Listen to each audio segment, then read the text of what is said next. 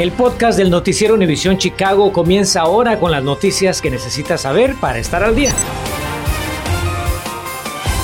Hola, ¿cómo está? Muy buenas tardes. Hoy se cumple el primer aniversario desde que se administró la primera vacuna contra el coronavirus. Las primeras dosis en Estados Unidos estuvieron disponibles precisamente el 14 de diciembre de 2020, como se lo informamos puntualmente aquí en Noticias Univisión Chicago.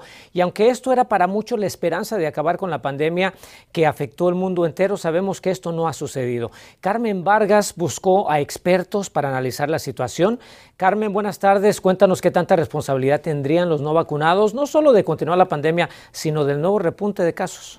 Enrique, ¿qué tal? Muy buenas tardes. De acuerdo con la doctora Luna, más del 90% de los casos que se están presentando actualmente aquí en Chicago serían personas que no han sido inoculadas. Incluso ya le están llamando la pandemia de los no vacunados. Los casos de contagio del COVID-19 y sus variantes continúan en ascenso. El día de hoy, la comisionada del Departamento de Salud Pública de Chicago, la doctora Awary, dijo que 800 mil personas han muerto de COVID-19 en los Estados Unidos. Anaí contrajo el virus el pasado mes de marzo cuando aún no estaba vacunada. No podía este, respirar, no podía ni, um, no podía ni hablar, no podía ni caminar porque no se me iba mi respiración muy rápido y um, me daba mucho miedo de que pudiera llegar otra vez como al hospital.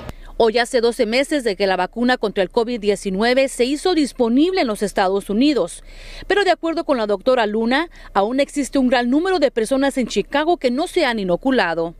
¿Cómo están contribuyendo las personas que no están vacunadas al repunte que experimenta Chicago?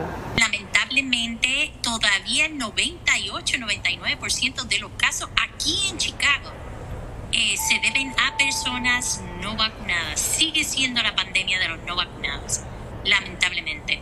Así que el no vacunarse casi sinónimo de que si alguien se va a enfermar, eh, hay una gran posibilidad de que sea esa persona no vacunada, especialmente cuando hablamos de nuestros pacientes de más de 65 años, que son los que lideran los casos hospitalizaciones y muertes. De acuerdo con el Departamento de Salud Pública de Chicago, desde la semana de la celebración del Día de Acción de Gracias, las infecciones del virus son tres veces más probables en individuos que no están vacunados. ¿Cuál es la diferencia que observan los médicos en una persona que contrae el COVID-19 vacunada y los no vacunados? Una persona que no se vacuna, estas personas son las que vemos que progresan a la presentación severa del COVID-19, requiriendo apoyo hospitalario de oxígeno, apoyo hospitalario. Eventualmente, si se, si, ¿verdad? si se complica más el caso, podría requerir cuidados de intensivo y ventiladores. Y ahí es donde vemos lo poderosa que son las vacunas. ¿Qué le dirías a las personas que no están vacunadas y que de cierta forma están contribuyendo a la propagación del virus? Pues que se vacunen porque especialmente si ellos piensan que no está bien vacunarse porque no creen que eso les llega a pasar o porque no han visto a alguien de su familia fallecer o pasar por esa circunstancia, yo digo que se vacunen porque la verdad ahorita no es, no es un juego, el COVID es algo real. Y la preocupación crece con la llegada de las celebraciones de fin de año, donde las reuniones familiares son inminentes que si tenemos pacientes no vacunados participando activamente en congregaciones, en fiestas mixtas donde hay vacunados, no vacunados, cuando vemos ese tipo de comportamiento, eh, vemos las transmisiones que ascienden increíblemente y ahí es donde vemos dentro de un repunte un pico más alto. Y bien, la doctora Luna añadió que la ciudad se vería obligada a tomar medidas más estrictas en el momento en el que el sistema de salud se vea comprometido. Estamos reportando en vivo del centro de la ciudad. Carmen Vargas Noticias, Univisión Chicago. Carmen, muchas gracias. Veamos ahora específicamente cuánto incrementaron hoy los casos de coronavirus en el estado. Las autoridades de salud reportan 7.390 nuevos casos de COVID, con 28 muertes, todo esto en las últimas 24 horas. Y esto es mucho más que ayer, cuando los contagios habían sido, como le reportamos, de 4.561 y 5 muertes menos.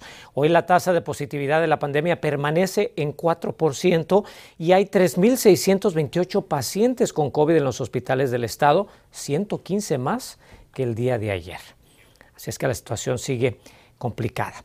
Añaden a dos estados a la lista de advertencia de viajes de Chicago, precisamente. La alcaldía agregó a California y Mississippi a la cuarentena obligatoria y pruebas de COVID para viajeros no vacunados cuando lleguen a esta ciudad. Solamente los siguientes estados y territorios están exentos de la ordenanza. Tome nota, son Alabama, Florida, Georgia, Guam, Hawái, Luisiana, Puerto Rico, Carolina del Sur, Texas y las Islas Vírgenes. Revela Pfizer, mientras tanto, la efectividad de su píldora experimental contra el COVID y resulta que la farmacéutica dice que el medicamento puede reducir las hospitalizaciones y muerte en un 89% en pacientes infectados con coronavirus. Pfizer precisó que estos resultados derivan de un estudio donde la píldora llamada Paxlovid fue dada a casi 700 pacientes no vacunados en los primeros tres días de los síntomas iniciales de COVID. La farmacéutica ya pidió autorización de emergencia al gobierno federal. Vamos a estar muy pendientes de este proceso, por supuesto. Hablemos de política porque Edward Acevedo se declara culpable de un cargo federal en conexión con la investigación por corrupción contra Comet. El ex representante estatal admitió evasión de impuestos ante el juez del caso, que va a emitir una sentencia el 9 de marzo. Acevedo, de 58 años, evitó un juicio en una corte federal y ahora enfrenta hasta un año de prisión, aunque podría ser elegible para libertad condicional. Los hijos de Acevedo, Alex y Michael, también enfrentan cargos similares por evasión fiscal. ¿Es usted o un ser querido padre de un niño con discapacidad severa y siente que no lo apoyan en las escuelas? Bueno, tenemos el testimonio de padres frustrados con esta situación, así que averiguamos qué recursos tiene disponibles. Todo lo que necesita saber en caso de que vaya a realizar sus compras navideñas en línea, pero sobre todo para que no se lleve una desagradable sorpresa cuando hagan esa entrega a domicilio. Infórmate de los principales hechos que son noticia aquí en el podcast de Noticiero Univisión Chicago. Sabemos que la pandemia ha sido difícil para muchas personas y en especial para los niños en la escuela. Ahora, ¿se imagina si aparte de esto se trata de un niño con discapacidad? Pero aún, ¿verdad? Hoy un grupo de padres denunció que lejos de recibir más apoyo con sus hijos, el sistema escolar de Illinois les ha quitado recursos, lo que los tiene muy desesperados. Y Mariano Gielis averiguó cómo la situación se intensifica todavía más en nuestras comunidades latinas y lo que pueden hacer y además organizaciones que podrían brindarles ayuda. Si los recursos para estudiantes discapacitados en el estado de Illinois eran escasos antes de la pandemia, el coronavirus no ha hecho más que profundizar el problema. E Nuestro hijo tiene severos problemas de comportamiento que le han afectado desde el jardín de infantes y ahora tiene 16 años de edad. Y a pesar de que hemos buscado algún programa estatal con alojamiento, tal parece que no hay un lugar indicado para él. En algunos sitios no hay cupo y en otros no nos aceptan porque no tienen los recursos para tratar su caso, afirma esta madre desesperada. Ella, junto a los padres de otros cuatro estudiantes, presentaron casos similares ante la prensa. Su abogado, Matthew Cohen, asegura que su experiencia puede repetirse por miles en todo el estado. Todas estas familias han sufrido el trauma de ver que sus hijos reciben tratamientos inadecuados de parte de escuelas públicas, centros de terapia y programas residenciales que controla el Estado, afirma el abogado. Pero peor aún, mis clientes han visto cómo las autoridades rechazan sus solicitudes sin darles tiempo a reaccionar, sin siquiera una alternativa razonable. Y cuando esos niños regresan a sus hogares, exponen a sus familias y a sus comunidades a situaciones de violencia innecesarias. ¿Qué tan grave es la situación? Pues figúrese que este año la Asociación Americana de Pediatría declaró una emergencia por la salud mental de los más chicos.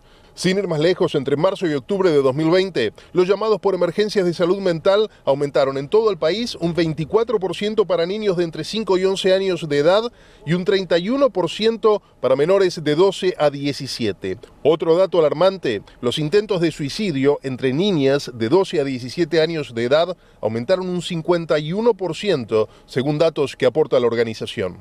Pero imagínense, si las familias representadas por el abogado Cohen, que obviamente tienen el suficiente dinero como para costearse un abogado, aún no han conseguido una respuesta satisfactoria de las autoridades estatales a los casos de sus hijos, ¿qué les queda a las familias de bajos recursos de nuestra comunidad? Consultamos al Grupo Salto, que trabaja con familias latinas, para averiguar qué recursos hay disponibles para ellos. Me imagino que la situación en nuestra comunidad debe ser aún más difícil, ¿no? Definitivamente basándonos en que la mayor parte de nuestras familias son de este, origen, eh, pues, eh, más bien económico, bastante bajo, entonces ese eh, no trata de ayudarlos lo más que pueda y, muchos de los servicios que tenemos aquí en la clínica son ofrecidos a veces en ocasiones um, gratuitos.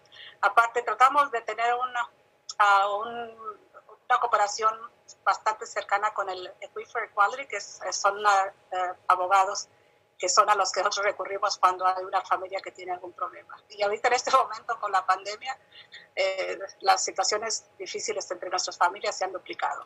Si quiere comunicarse con el Grupo Salto, puede hacerlo a través de su página de internet que es gruposalto.org. Pero claro, todo depende de los recursos que el Estado provea. Nos comunicamos con la Junta Estatal de Educación para solicitar una respuesta a las quejas de las familias de niños discapacitados, pero aún no nos responden. Aunque si nos están viendo, pues acá le repetimos la lista de reclamos del abogado Cohen y sus clientes.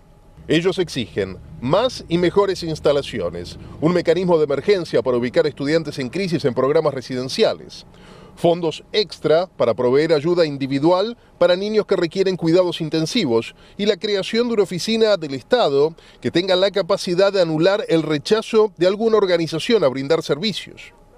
Evidentemente, cumplir con esta lista de reclamos demandará tiempo y mucho dinero. Lo mantendremos al tanto de cualquier novedad. Mariano Gielis, Noticias Univision, Chicago. Y en otro tema de educación revelan la gran disparidad académica en las escuelas públicas de Chicago. Un análisis arroja que el 80% de las calificaciones en planteles sirviendo a estudiantes de clase media son de A y B. Sin embargo, en escuelas con alumnos de bajos recursos, apenas el 60% de las calificaciones son A y B. Imagínense. El estudio concluye que esta diferencia académica creció con la pandemia.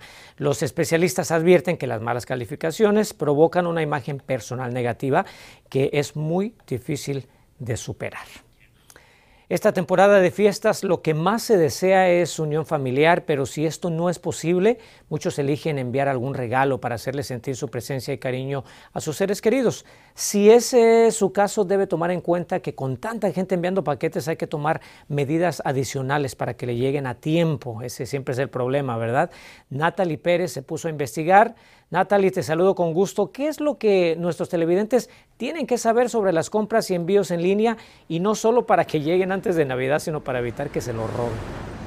Así mismo es, Enrique, ¿qué tal? Muy buenas tardes. Ah, sabemos que estamos a solo días para la, Navidad y muchos a esta hora estarán mirando qué van a regalar y buscando en línea. Y para que no se lleven una desagradable sorpresa, lo cierto es de que tienen que estar muy pendientes en sus hogares cuando vayan a hacer esa entrega a domicilio. Aquí les tengo varios consejos. A solo dos semanas para el día de Navidad ya muchos estarán haciendo sus compras navideñas. Una cosa es segura, son muchas las personas los que optarán por las entregas a domicilio y el tiempo ya está prácticamente encima si es que piensa comprar en línea y enviar el regalito a su ser querido. Y en Noticias Univisión Chicago hemos preparado una lista de algunas tiendas donde puede realizar sus compras en línea y que ese regalito le llega a tiempo para Navidad. Por ejemplo, en el caso de Walmart, el último día para realizar su compra y que ese detalle le llega a tiempo es el 20 de diciembre. En el caso de Macy's, tienen hasta el día 22. Por su parte, Target dice en su página de internet que tienen eh, envío con dos días con la compra de 35 dólares o más o incluso hasta puede pasar por la tienda el mismo día para recoger su compra. Y no se preocupe porque en el caso de Amazon, incluso también de Best Buy, tienen envíos tan solo el mismo día, así que hay varias alternativas. Pero aquí viene lo importante, si selecciona la opción de entrega a domicilio, asegúrese de estar en su casa. Escenas como esta de robo de paquetes se repiten constantemente y más en estos tiempos. Importante, siempre cuente con un sistema de cámara de vigilancia, tome ventaja del rastreo de paquetes, opte por firmar una vez se realiza la entrega y en el caso de Amazon pueden hacer uso de buzones que tienen disponibles. Algunas cadenas comerciales también le dan la opción de ordenar en línea, pero que se le entregue en una de las sucursales cerca a su domicilio. Para que tenga una idea, el Servicio Postal de los Estados Unidos indicó a Noticias Univision Chicago que tan solo en el día de ayer se procesaron cerca de 2.3 mil millones de cartas y paquetes.